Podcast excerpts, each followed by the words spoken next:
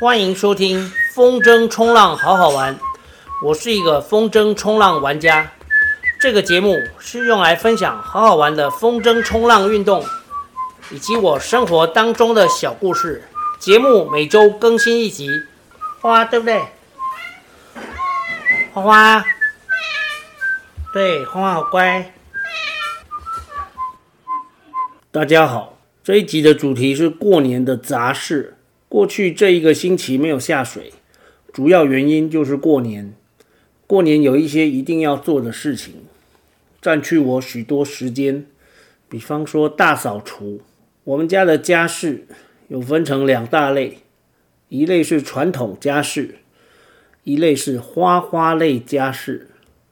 传统家事采用分工的方式，由我跟老婆两个人分担，像是。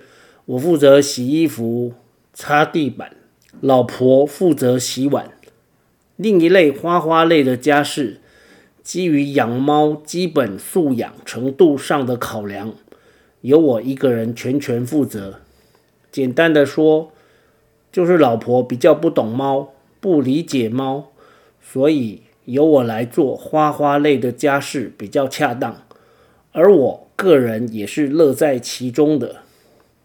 关于传统类家事的这一块，老婆虽然看起来平常只负责洗碗，但是过年前会跟我一起断舍离，来丢弃家里用不到的东西。断舍离的丢弃观念是这些年很流行的整理方式，大家应该都很熟悉，我就不在这里赘述。虽然平常也可以自己丢东西。但只能丢那些只属于我自己，或是只属于老婆自己的东西。这些我们会分别在平常自己丢，但还有一些是一起买一起用的，像是卧室用的寝具、家具、厨具，还有卫浴设备等等，需要两个人都有空的时候，像是放寒假、过年前。才能一起讨论要不要丢的。如果我们夫妻俩有其中一个人自作主张丢了不该丢的东西，就可能发生这样的场景：睡觉前，哎，我的枕头怎么不见了？哦，我看很脏就丢了，你自己去买一个新的。那今天睡觉怎么办？先用三条浴巾卷一卷当枕头吧。或是要煮饭了，哎，我的小汤锅怎么不见了？诸如此类的东西。都需要一起整理才行，而能够一起整理的时间，通常就是一年一度的农历年前了。另外，关于花花类的家事，包含了花花每天的水和食物。食物分为干饲料跟罐头，罐头每天早上、晚上各喂一次。早上那一次要加入一些小麦草，小麦草必须剪碎，跟罐头肉均匀搅拌在一起。搅拌罐头与小麦草的时候，总是会发出铿铿锵锵的声音。花花一听到这个铿铿锵锵的声音，就会跑过来厨房，一直瞄，一直瞄。平常如果我们在做饭的时候，也发出了类似铿铿锵锵的声音，花花也会以为是在弄它的食物，然后跑过来喵喵叫。水的话比较简单，就是一个自动出水器。而且花花算是喜欢喝水的猫，会主动喝水。小麦草的部分，每半个月种一批新的。现在是用水耕，一个大水盆里面有麦草跟几条孔雀鱼。养孔雀鱼的目的是预防蚊子，然后花花吃剩的饲料也可以用来喂鱼。花花类家事的第二大项就是猫砂的整理，这也是每天早晚各一次。除了铲猫砂里的排泄物之外，还要用扫把清扫从猫砂盆一路喷洒出来到外面的猫砂。这每天不需要花多少时间，而且也可以从铲猫砂这个小动作了解到花花的健康状况。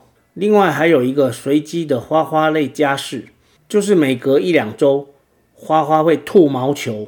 没错，所有的猫都会吐毛球，而且花花想要吐毛球之前，会一直缠着我，要我多喂它吃一些罐头，通常是每次只吃一点点，但如果想吐毛球的时候，花花会吃完一碗再要一碗，那我就知道它可能要吐毛球了，就会做好准备，拿着卫生纸跟小垃圾桶。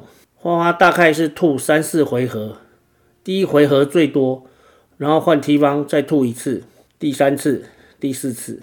也曾发生，我起床后发现花花已经吐完了，或者是清理猫砂的时候，发现花花很贴心的吐在猫砂盆里。养猫的朋友都知道，猫吐并不麻烦，麻烦的是不知道吐在哪里。目前为止，花花吐过的地方都算是好清理的。至于擦地板，现在不用拖把，一条毛巾一桶水，用手擦是最干净的。一次全部擦完要换六桶水，耗时一个多小时。但我喜欢化整为零，把家里分成六块，每次只要十多分钟就可以擦完一块。这样一个礼拜一个循环，地板一样可以维持亮丽干净的。基本上，老婆跟我都不是擅长打扫清理的人，但是自从花花来到我家之后，我们家的打扫工作。慢慢的越来越扎实，明明多了一只到处喷沙子的猫，家里却比没有猫之前干净整齐。这是我当初意想不到的结果。这一集就分享到这边，我们下集再见。